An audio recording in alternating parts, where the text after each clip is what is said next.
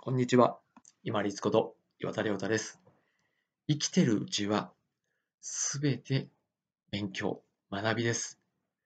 勉強とか学びって単語を聞くだけで何かこう昔の小学校であるとか中学校で無理くり教えられる、勉強させられる、じっと机に座ってするそういうイメージを持たれるかもしれないんですけれども、生きていく中で、前回お話ししたように、やりたいこと、やりたくないことっていうのの境がちょっとずつなくなってくると、例えば、自分がやりたくないことをやっていくうちに、いろいろな面白さも別途分かってきて、学んで、そして面白くなってきて自分が前傾姿勢になって、主体的に取り組むようになったりとか、自分が取り組んでいるものについて、もうちょっとうまくできるようになりたい。例えば時間を短くするようにしたいっていうふうになれば、自分で調べることがまさに学習したところによる調べ方を活かして学んでいくものでもありますし、悲しいこととかやりたくないこと、絶対できなろうと、できないだろうと高く食ってたこと、すべてが結局自分の気づきとか学びとか教えにつながっていくんですね。例えば恋愛とかでも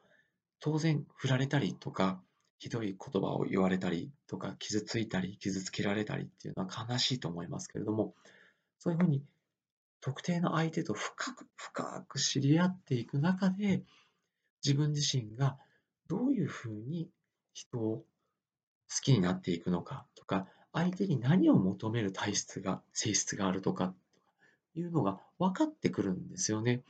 なので、嫌なこと、嫌な出来事、まあ、悲しい出来事、辛い出来事、苦しい悩みとか、そういったものもすべて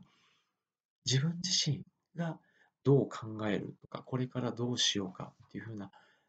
学び、気づき、そして次へのきっかけに必ずなります。生きていくうちにいろいろ出てくる出来事、自分が好きなこと、楽しいこと以外に先ほどお話ししためんどくさい、やりたくない、悲しい、辛い、不満、不安、そういうものが出てくるたびに、なんでこれが出てくるのかなと、どうして自分は感じたのかな、問いを立てることによって、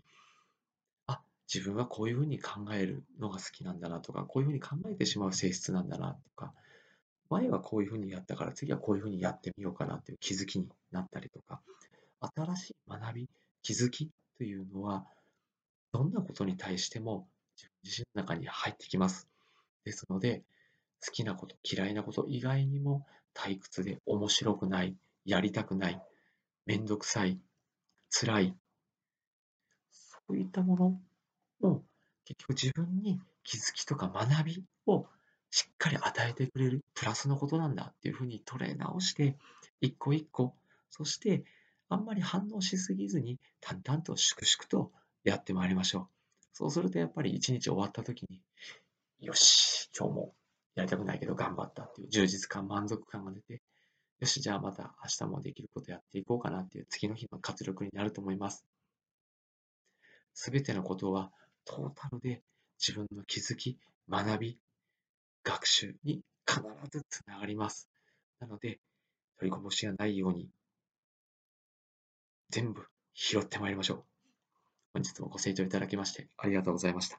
皆様にとって一日良い日となりますように。これにて失礼いたします。